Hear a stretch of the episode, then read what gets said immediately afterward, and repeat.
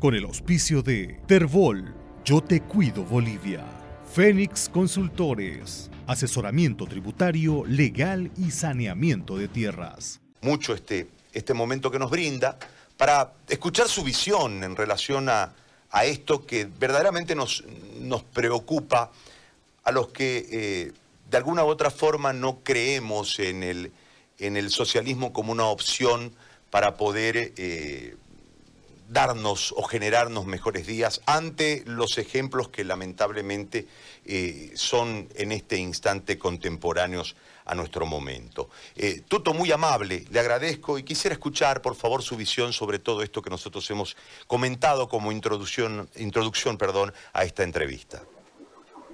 Gracias, José Gary. Buen día, un gusto como siempre estar en tu programa. Bueno, hay gente que tenemos una enorme preocupación por Bolivia, por la patria, por lo que se avecina.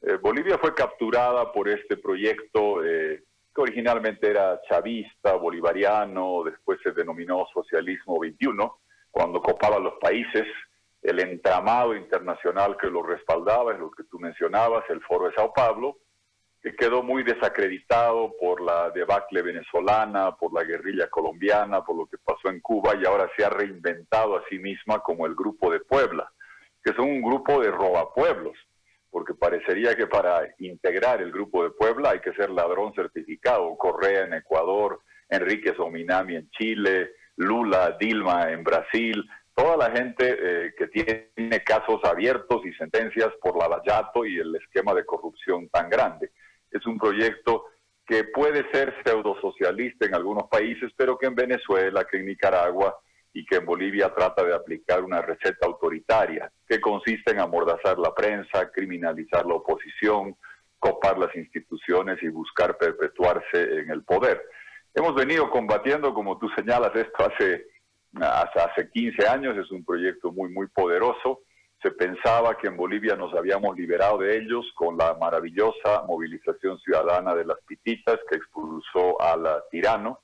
Y este acá que un año después el MAS vuelve a prevalecer. Podemos analizar qué sucedió, el desastre y la debacle del gobierno de transición sumido en la corrupción que rearticuló al movimiento al socialismo, qué sucedió en las campañas, porque evidentemente si tú comparas en un año es Ah, increíble lo que ha pasado en el vuelco. Hace cerca de un año, Evo Morales, con gobierno, con fraude, con avionetas, con jets, con publicidad estatal, prevaleció y con el fraude incluido ah, por, un, por un margen de votos de cerca del 10%, con el fraude incluido. Ahora resulta que la brecha está en el orden de los 26 puntos. El MAS ha subido, eh, José Gari, 505 mil votos en un año y el año pasado con fraude certificado, este año con irregularidades, y Comunidad Ciudadana ha caído casi 465 mil votos. Hay mucho que analizar en por qué sucedió todo ello.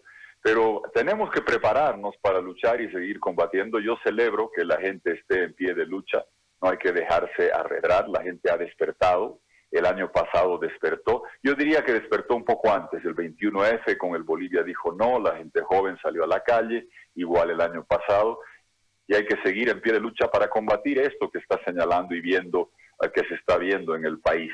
Esto de que eh, conforme cambia el viento, la justicia empieza a liberar gente que tenía de movimiento al socialismo mandamientos de apremio y que ni siquiera se han presentado. José Gary, un abogado de primer año de, universidad, te puede decir que si tienes mandamiento de apremio y sigues huido o sigues escapado o sigues en la Embajada de México, por definición no te lo pueden levantar, estás en territorio extranjero y este acá que les viene levantando los mandamientos de apremio, lo que genera más indignación. El eliminar los dos tercios, el más ah, que ya no cuenta con los dos tercios, ahora señala que para eh, manejar el Congreso, suficiente discusión, establecer la agenda del orden del día, cambiar la agenda del orden del día, ascensos de militares policías o represalias contra militares y policías, comisiones especiales, investigaciones, se van a hacer con simple mayoría. Pueden amordazar la oposición, sacar al parlamentario que les sea incómodo, castigar a policías y militares con un cambio reglamentario que ha levantado también profunda, profunda indignación. Van a ser días muy complicados, meses complicados y agrego el último elemento que señalaste de paso. no tiene el MAS la economía y la situación de bonanza que les legamos en su momento. Le dejamos a Evo Morales un país con gasoductos, con contratos con Argentina y con Brasil, que a través de la altura de dos válvulas, no había que trabajar mucho abriendo dos válvulas, lo, recibían más de 500 millones de dólares al mes. Ahora feneció el contrato con Brasil, ah, hemos perdido los mercados, llegan tiempos difíciles y va a ser muy, muy interesante esta batalla entre Arce contra Arce. Arce, el presidente, que tendrá que lidiar contra los 14 años de despilfarro y latrocinio del exministro Arce. Esa va a ser una batalla interesante en lo económico y habrá que ver también en lo político cómo acomoda el MAS el tirano Evo Morales pretendiendo tener influencia contra gente como Choquehuanca que tiene un otro liderazgo. Va a haber batallas políticas y económicas dentro de, de lo que significa el movimiento al socialismo, pero los que queremos vivir en democracia y libertad debemos entender que esta lucha ha sido larga, va a seguir siendo larga y hay que seguir en pie de batalla por la democracia y libertad siempre. ¿Cuánto de influencia puede tener el resultado de Estados Unidos en relación a la izquierda internacional, dependiendo quién termine electo, que entiendo que hasta mañana vamos a tenerlo claro. Eh, ¿Cuánto de influencia puede tener esto? Porque han habido brotes de protesta nunca antes visto en, en suelo norteamericano, que precisamente supuestamente tiene una influencia muy clara de la izquierda internacional en la sociedad norteamericana. Desde la política extranjera de Estados Unidos, o la política exterior de Estados Unidos, ¿Cuánto puede influenciar eh, el cambio de mando, si es que se llegase a dar en Norteamérica, en el proyecto de la izquierda internacional? Osegari, en temas de política hacia América Latina, los dos elementos dominantes son comercio y migración. Y allí la verdad es que hay un equilibrio. Generalmente hablando, los demócratas o Biden están más abiertos a la migración, al trato decente y digno a los migrantes latinoamericanos, incluyendo bolivianos allá, para legalizarlos, para darles papeles eh, y tratarlos de mejor manera. Los republicanos generalmente eh, están más abiertos al libre comercio, a eh, poder hacer integración comercial. Si quieres, resumiendo, los republicanos quieren nuestros productos, no a nuestra gente, y los demócratas lo contrario, quieren o tratan mejor a nuestra gente y no a nuestros productos. Hay que buscar el equilibrio en eso. Ahora, dentro de lo que es el socialismo 21 y Cuba y demás, la posición tanto de Trump como de Biden en política exterior es muy firme respecto a condenar esos regímenes oprobiosos dictatoriales. Ahora, dicho eso, dentro del Partido Demócrata hay gente que es influyente, como el señor, señor Sanders, el senador Sanders, y otros que idolatran a Castro, que le dan odas a la revolución cubana, el señor Sanders era amigo de Daniel Ortega, pero él no va a ser presidente, va a ser Biden, esperemos que no se deje influir, pero bajo la óptica de posición firme respecto a este socialismo 21, tanto Trump como Biden parecen tener posiciones claras y firmes, pero no cabe duda que Biden tiene en su coalición eh, del Partido Demócrata a gente que no tiene ese grado de firmeza. Veremos cuando terminen de contar a los votos. Anoche fue hasta muy tarde, veremos cómo termina.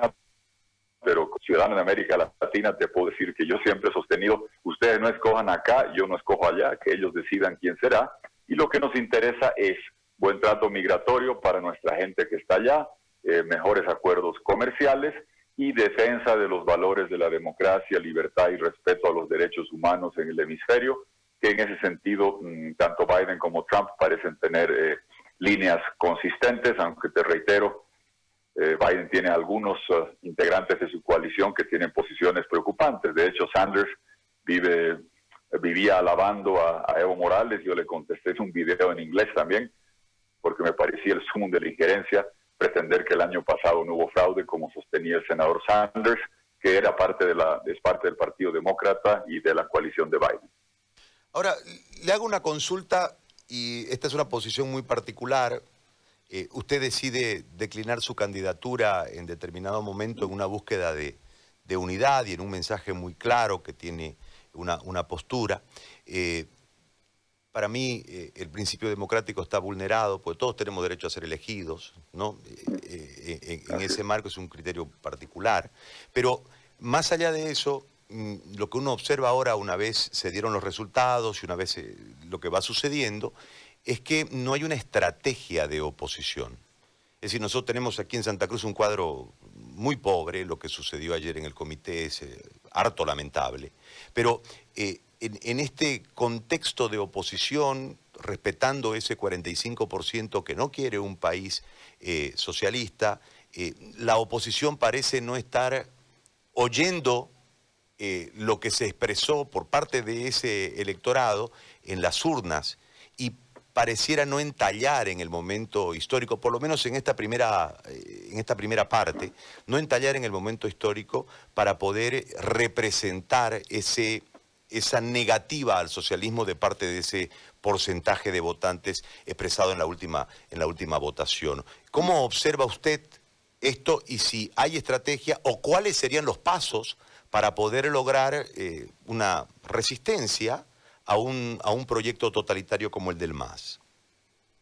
Bueno, dos elementos acá que a mí me preocupaban. El ah, primero, digamos, sobre el mismo resultado electoral. José Gari, ah, tú eres un periodista de larga experiencia y has seguido muchas elecciones te invito a que me digas en qué elección anterior has visto un proceso electoral donde no se impugna una sola mesa. me pareció por demás sui generis que no se hubiera impugnado una sola mesa. Tú recordarás que el año 93 se impugna un número de mesas en Santa Cruz y Jerjes Justiniano, cuyo partido no, había, no había accedido a un escaño, se va y hace campaña en esas mesas anuladas con el discurso de que ya ganó el MNR y entra al Congreso haciendo campaña en mesas anuladas. Y has visto una y otra vez que en cualquier elección, ninguna elección es perfecta. Hay actas que están mal tabuladas, mal sumadas, que tienen manchas, que se equivocan, que no tienen firmas. aquí, eh, si había actas con irregularidades, tenían que estas ser impugnadas por los delegados de mesa y los delegados ante los tribunales departamentales. A mí me extrañó de sobremanera, yo saqué un tuit mostrando cómo, luchando eh, para impugnarse un número de actas, se podía haber luchado por senadores en Chuquisaca, ah, quizás en Potosí, en Santa Cruz, más senadores por una pequeña fracción y Comunidad Ciudadana se quedó sin senador. Pudo haber sido dos de Creemos, uno del MAS y uno de Comunidad Ciudadana. Pero eso requería que los delegados de los partidos afectados, Comunidad Ciudadana y Creemos, y en particular Comunidad Ciudadana, que podía haber luchado por una senaturía en Potosí, otra en Santa Cruz, eh, tenga delegados activos que vayan a ver si qué, acta está mal llenada, mal sumada y que se impugne. Y las actas impugnadas, tú sabes bien que dos, tres semanas después tiene que repetirse y tendríamos tiempo para hacer más revisiones. Nunca he visto una elección, o no recuerdo haber visto una elección donde no exista ni una mesa que tenga eh, que repetirse, porque quien tiene las actas no son los comités cívicos, no son las plataformas. Tú conoces bien que el que puede tener un delegado en cada una de las mesas, el que tiene el delegado que ingresa al TED, son los delegados de los partidos. Un elemento ahí que dejó algo de, de preocupación. Y lo otro, este tema de los dos tercios, para que la gente entienda, parece intríngulis legislativo, pero ¿cómo funciona el Congreso? El reglamento de debates no es poca cosa ese reglamento, no tendrá el rango de la Constitución, pero son las normas que rigen para cómo funciona el primer poder del Estado. No es poca cosa. Es similar a lo que sería la ley de organización del Poder Judicial o la ley del Poder Ejecutivo. Da las normas de cómo funciona esto. ¿Y qué saca el MAS y doña Eva Copa en las postrimerías de su gestión? Temas como suficiente discusión. Parece un tecnicismo. ¿Qué quiere decir eso? que si el MAS pone una ley que dice voy a cerrar los canales y voy a quitar las concesiones de radio y televisión, un masista puede levantar la mano y decir suficiente y amordaz a la oposición. Suficiente discusión es cállense, no pueden hablar, no pueden proponer alternativas, no pueden quejarse. Eh, cambiar el orden del día, pueden estar un jueves en la noche y te meten la ley que deroga la gravedad en Bolivia un jueves en la noche, todo por simple mayoría. Antes estos temas fijar la agenda del Congreso, modificarla, incorporar otras leyes, callar a la oposición diciendo suficiente discusión, hacer comisiones de investigación. Eh, lo, digo figurativamente, si el diputado José Gary Áñez estaría sentado ahí y es un incordio, le hago una comisión de investigación y cualquier cosa y lo separo del Congreso. Todo esto, cambiar la agenda, suficiente discusión, amordazar a la oposición, investigar a un diputado incómodo, todo eso requería dos tercios. Ascensos de militares y policías requería dos tercios y ahora lo cambian y lo vuelven por simple mayoría. ¿Cuál es mi preocupación? Que ayer en la tarde y hoy en la mañana se ha aplicado, José Gari, ese reglamento modificado. Yo saqué el tuit, dije, no pueden proceder a elegir directivas conforme al reglamento, porque al hacerlo tácitamente se está avalando, se está validando ese reglamento que ha quitado los dos tercios, que ha castrado a la oposición en el Congreso. Y tú has visto que se ha elegido la directiva de eh, diputados, hoy día se hace la de senadores, incluso ha habido un acto eh, de transfugio preocupante. Para mí la lucha para reponer el reglamento con los dos tercios tenía que haber sido desde conformar las directivas.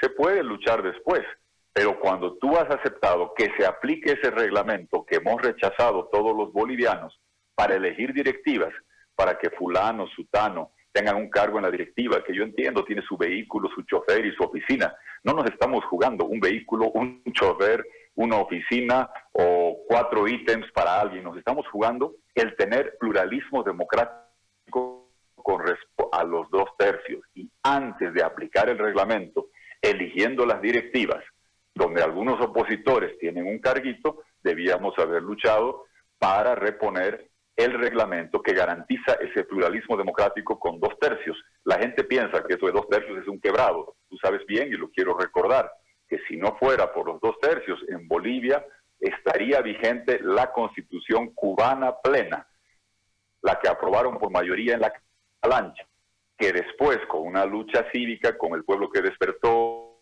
con internacional, se modificó respetando los dos tercios para tener autonomía, libertad de prensa, colegios de convenio, Marista, La Salle, Alemán, colegios que tú y yo hemos ido, que se respeten, propiedad privada, tenencia de tierra, límites a la reelección, todo eso se logró y se salvó a Bolivia de la constitución cubana porque se luchó por los dos tercios. A mí me ha preocupado que en las últimas horas, tanto ayer en la tarde como hoy día, estamos diciendo, o para gente de oposición, repongan el reglamento con respeto a los dos tercios, pluralismo democrático, dos tercios que permitieron evitar la constitución cubana. Pero sin embargo hay fotos de opositores posesionados que aceptan la aplicación del reglamento. Y aquí, como dicen los abogados, va a haber pues la preclusión. Después los mismos opositores van a hacer demandas al tribunal en contra del reglamento que acaban de utilizar para elegir directivas y acceder a cargos. Creo que ese es un contrasentido y una contradicción que para mí ha dejado mucho que desear. Ahora, ¿qué queda? Es decir, hay un, hay un, momento de mucha incertidumbre, ¿no? Eh, la gente creo que con la claridad de la explicación que usted nos acaba de brindar tiene claro de que el 45% que ha puesto a ese grupo de asambleístas no está, no, no será, no tendrá peso específico para poder eh, representar a la, a la gente que no está a favor del movimiento socialismo. Eso, eso, queda claro para que la gente lo tenga absolutamente claro, la importancia de los dos tercios. Pero eh, hay un momento de mucha incertidumbre y temor. Eh, este, tema de las liberaciones, el retirar las órdenes de aprehensión eh, y demás, genera temor. hay en las redes sociales una suerte de un masismo exacerbado, metiendo miedo a, los que no son del MAS y genera temor. Eh, esta incertidumbre, si sabemos o no, si fue o no correcta, si fue o no transparente la elección, con una posición muy ambigua de parte del tribunal, en ninguna explicación técnica para que la gente pueda de ahí acogerse a que fue transparente la elección, también genera una, una terrible susceptibilidad que puede tener una repercusión en el la creencia de que mi voto vale, ¿para qué voy a ir a votar? ¿no? Si al fin de cuentas esto no es transparente, puede, generar en un montón de cosas que pueden resquebrajar ese espíritu enorme del pueblo boliviano que mayoritariamente fue a votar pese a la pandemia, lo que marca ese compromiso del pueblo boliviano, de la gente en este país eh, democrático. Eh, todo esto es un riesgo y esto, todo lo que le estoy diciendo, marca una susceptibilidad y nos deja en una incertidumbre, porque nada en realidad termina siendo cierto, más allá de que los dos tercios los eliminaron, eso está claro. Eh, eh, desde ese marco, ¿cuál es el rumbo, ingeniero? ¿Hacia dónde va Bolivia y hacia dónde debe ir? ¿Y cómo, cómo se debe reencauzar esta cuestión para volver a la libertad, a la democracia y al respeto a los poderes?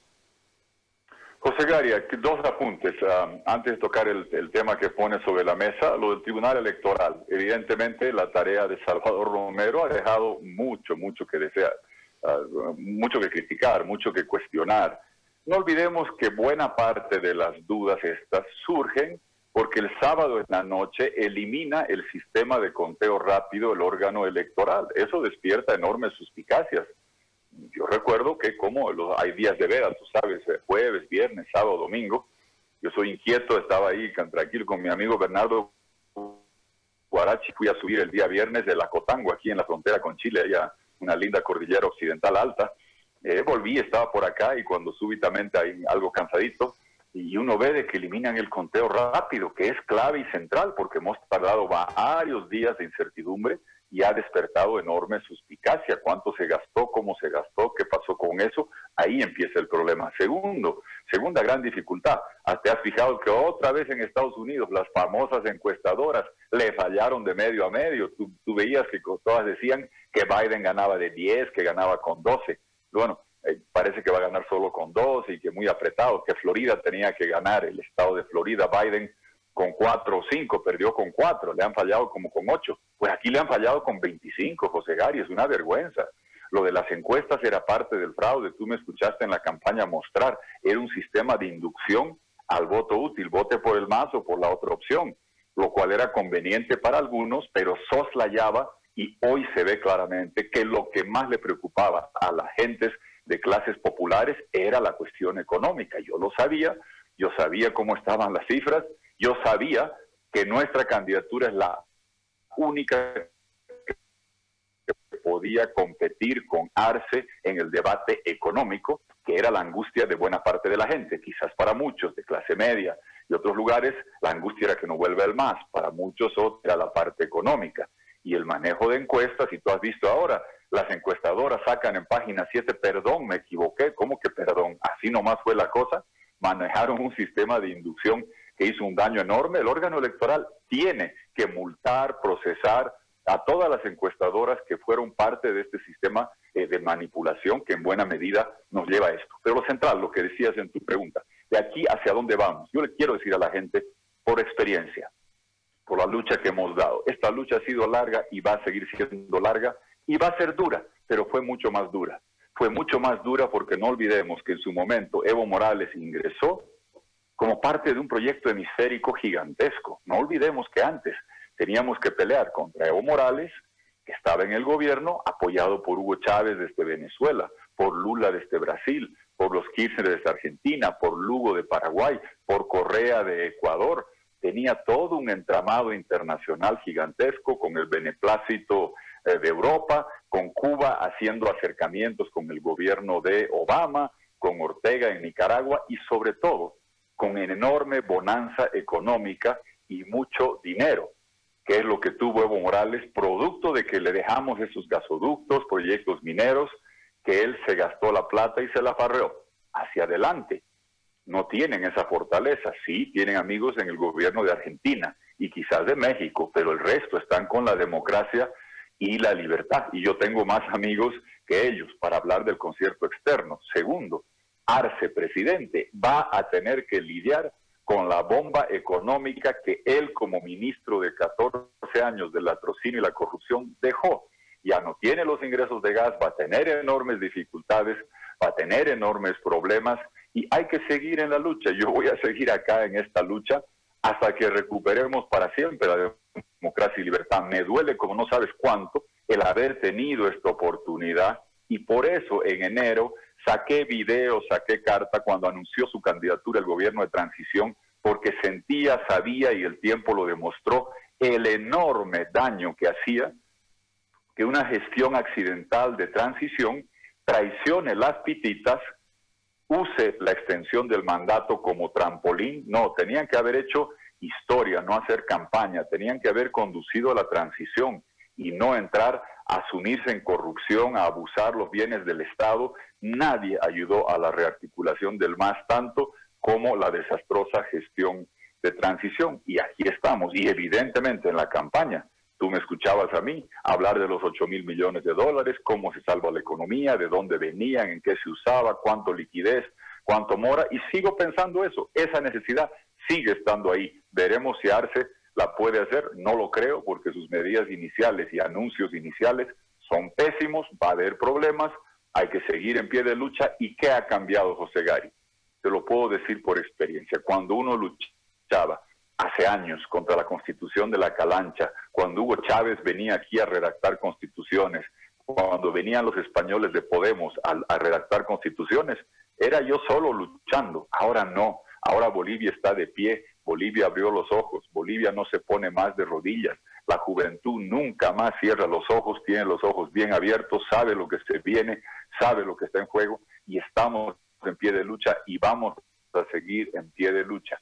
Bolivia hoy es totalmente diferente el punto de vista económico, de entramado internacional o relaciones internacionales y sobre todo desde el punto de vista de que la ciudadanía a partir del 21F despertó, abrió los ojos, no los cierra nunca más y va a seguir en pie de lucha, vamos a seguir todos para recuperar democracia y libertad. Va a tardar más de lo que nos hubiera gustado, me duele enormemente de lo que ha sucedido en esta elección, pero la lucha continúa y yo agradezco ese espíritu de la gente joven que no se rinde, que cuestiona las injusticias de que Capitán América, Juan Ramón Quintana, el único exministro comunistoide entrenado en la escuela de Fort Benning, Georgia, en la escuela de las Américas, ese cínico quiere ahora pretender salir a la calle como si no pasara nada. La gente le duele ver que él quiere eh, llegar al matonaje mayoritario masista congresal, eliminando los dos tercios. La gente va a seguir luchando. Bolivia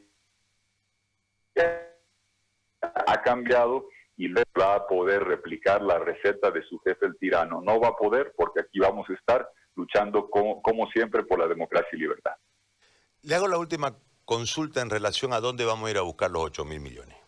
Nosotros necesitamos una inyección económica para poder eh, empezar a reactivarnos y salir. El presidente electo ha manifestado que salir de la crisis nos costará más o menos dos años y medio pero no ha anunciado de dónde vendrán los financiamientos. En el relacionamiento eh, extranjero tenemos una serie de dificultades y también por el tema ideológico vamos a, tener una serie de dificultades. ¿Cuál sería la, salida para el país? Porque al fin de cuentas, eh, más allá que en este momento el MAS nos niegue a los que no votamos por el MAS, este, somos parte de este país que ellos tienen que conducir. En ese marco, ¿cuál es, cuál es, eh, ¿qué es lo que, usted, lo que usted cree que deba hacer en ese sentido para poder buscar la plata?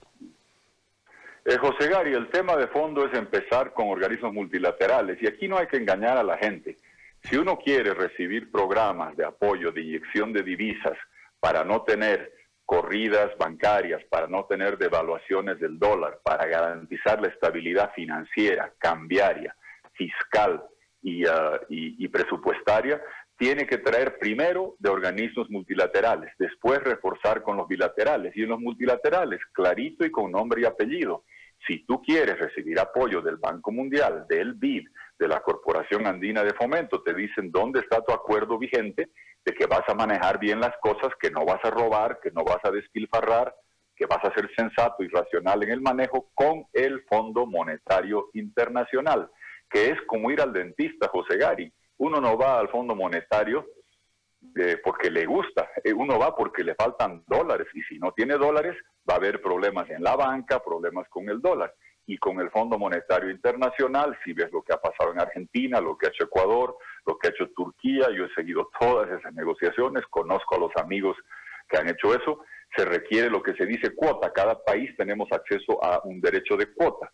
En situación de crisis recibes cinco hasta seis veces cuota, empiezas a recibir cerca de dos mil millones de dólares del Fondo Monetario. Eso te habilita a recibir 700, 800 millones del Banco Mundial, otro tanto del Banco Interamericano de Desarrollo, pero todos te dicen, muéstrame primero tu acuerdo, tu certificado de que vas a manejar bien la economía, que no vas a hacer fábricas azules para dar pegas a tus amigos, que no vas a gastar en jets, que no vas a gastar en palacios, que no vas a despilfarrar el dinero, es lo que te pide eh, cualquiera, pues no vas a ir al, al doctor tú a que te hagan la operación del corazón y te digan voy a seguir comiendo carne, grasa, todo, tienes que seguir los principios de manejo sensato. Entonces, con el Fondo Monetario, organismos multilaterales y después complementas eso con financiamiento bilateral, porque Alemania, Japón, Unión Europea, los países que te van a ayudar, también son socios del Banco Mundial,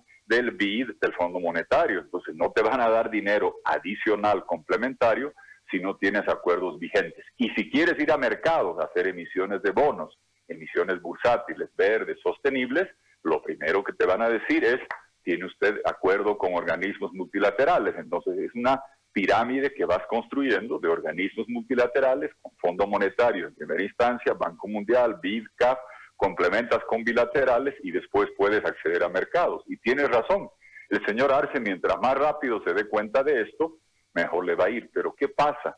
Que ellos han hecho culto de renegar, de trabajar con organismos multilaterales, de denostarlos, hacían culto de criticar a la DEA, cosa que solo a la, ¿quién, ¿quién desprecia a la DEA? ¿A quién no le gusta la DEA? A los narcos. Y sabemos por qué el MAS hacía eso. Y lo mismo en el área financiera económica, hacían culto de eso.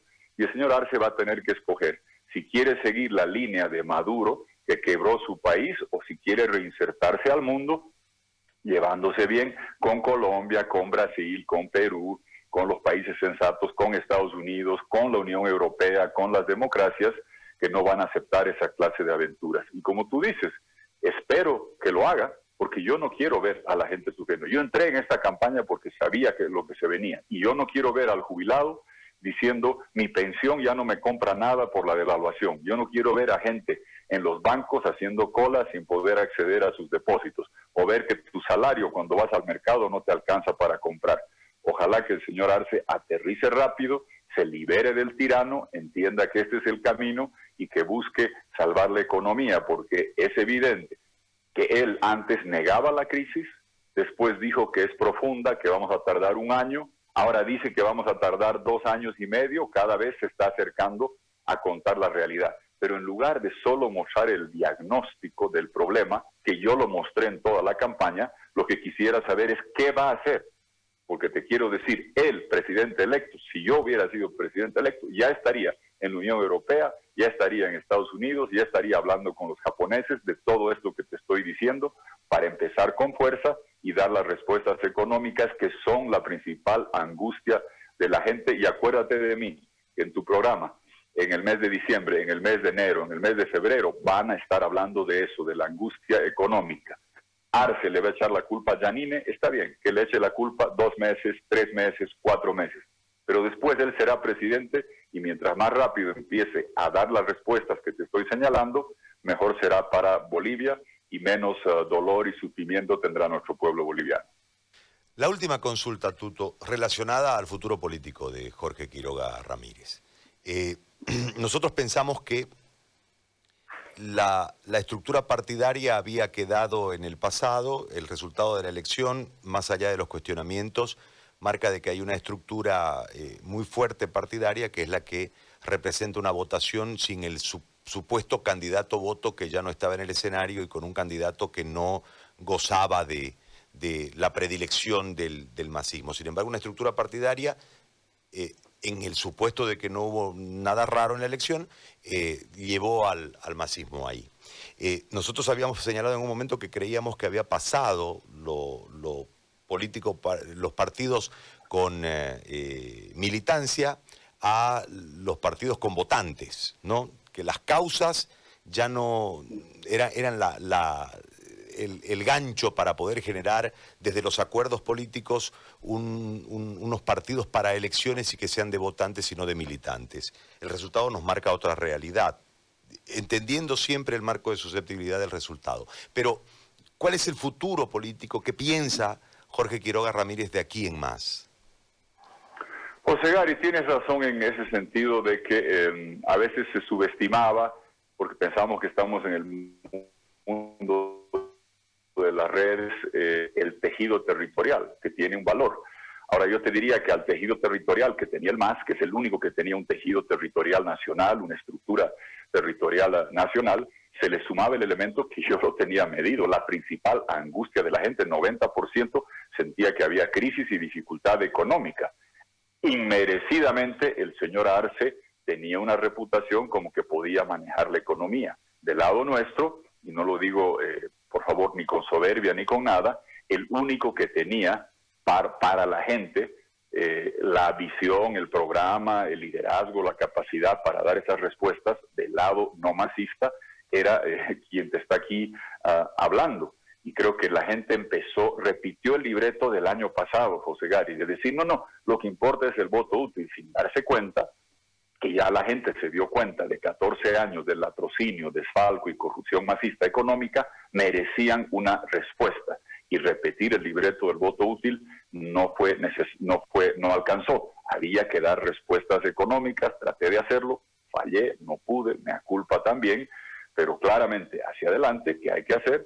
Trabajar en estructuras territoriales para tener un proyecto nacional que defienda la democracia, la libertad, la apertura hacia largo plazo. No lo he hecho, hemos vivido siempre en la emergencia, trataré de hacerlo ahora hacia adelante y en lo personal yo voy a estar acá comprometido con mi país como siempre. Hace muchos años ya José Gari, yo podía haber optado por la vida cómoda, trabajar en una empresa extranjera, en Naciones Unidas, en el DI, de cualquier lugar cómodo. Yo no nací para burócrata, no nací eh, para, no, me motiva el dinero ni buscar hacer dinero. A mí lo que me motiva es la causa nacional. Yo entendía que mi país estaba en riesgo bajo este proyecto del socialismo 21 advertí, defendí, luché, luché aquí, luché en Venezuela, luché en Nicaragua, luché en Cuba y lo voy a seguir haciendo. Yo quiero vivir en una Bolivia y en una América Latina con democracia, libertad y prosperidad.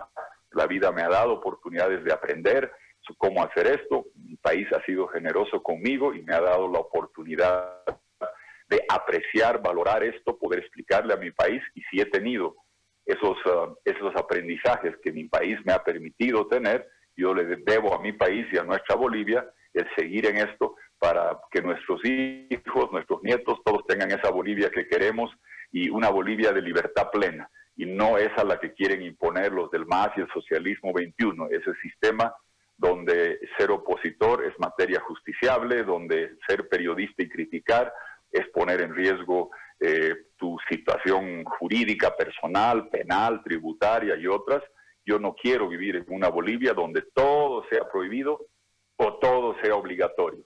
Yo quiero vivir en una Bolivia donde uno tenga la libertad de trabajar, producir, expresar, trabajar y, avanzar sin estar sujeto a los designios de un Estado oprobioso. Esa es una lucha de largo plazo. Ha habido un retroceso enorme con este resultado electoral que me ha dolido hasta lo más profundo del alma pero no soy de los que me rindo. Sigo, persevero y si todavía a esta edad llego a la punta de una montaña de 6.000 metros, vamos a seguir luchando para llegar a la cima de la democracia y libertad en la que Bolivia merece estar acá. Bolivia tendrá quien esté en esta lucha siempre.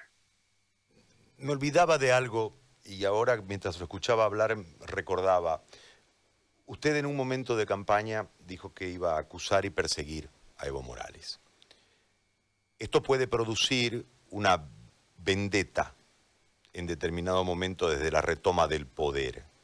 ¿Teme a una situación como esa? Eh, porque en su momento usted también tuvo unos juicios que enfrentar, o creo que lo sigue enfrentando. Este, ¿Teme a una, a una represalia desde aquella declaración en contra de Morales, que fue parte del de, eh, eje de campaña que en un momento usted utilizó? No, para nada, José Gary. Así te diría que disfruto, no, no, no es agradable estar enjuiciado, vivir yendo a Sucre, tener sentencia por haber denunciado la corrupción del Banco Unión, eh, ver a tu mamá llorando, a tu papá sufriendo, a tus hijos preocupados, no, no es agradable, no se la deseo a nadie, pero es la vida que he escogido y te puedo decir que todas las cosas que podían hacer en contra mío ya las han hecho y aquí sigo. Y en un momento es evidente que cuando estás enfrentando medidas cautelares, nueve años de cárcel, prisión preventiva, mucha gente con cariño que te quiere, te dice, hombre, ándate afuera a trabajar, a vivir tranquilo, ¿qué haces acá? A sufrir y la madre sufre y demás, eso ya lo enfrenté, lo pasé, ya lo que me tenían que hacer, me lo han hecho, si me lo siguen haciendo ya, una raya más para el tigre, no, no, no pasa nada, ya, eh, ya, ya me, tienen bien entrenado, ya soy casi abogado, José Gary, ya yo era ingeniero, ya soy casi abogado penalista de tanto defenderme en un lado tras de otro, entonces no, no subestimo y no es que disfruto y no lo deseo a nadie, y cuando eh, la familia sufre y ven todo eso, le digo, mira, pero hay gente que ha dado mucho más que uno.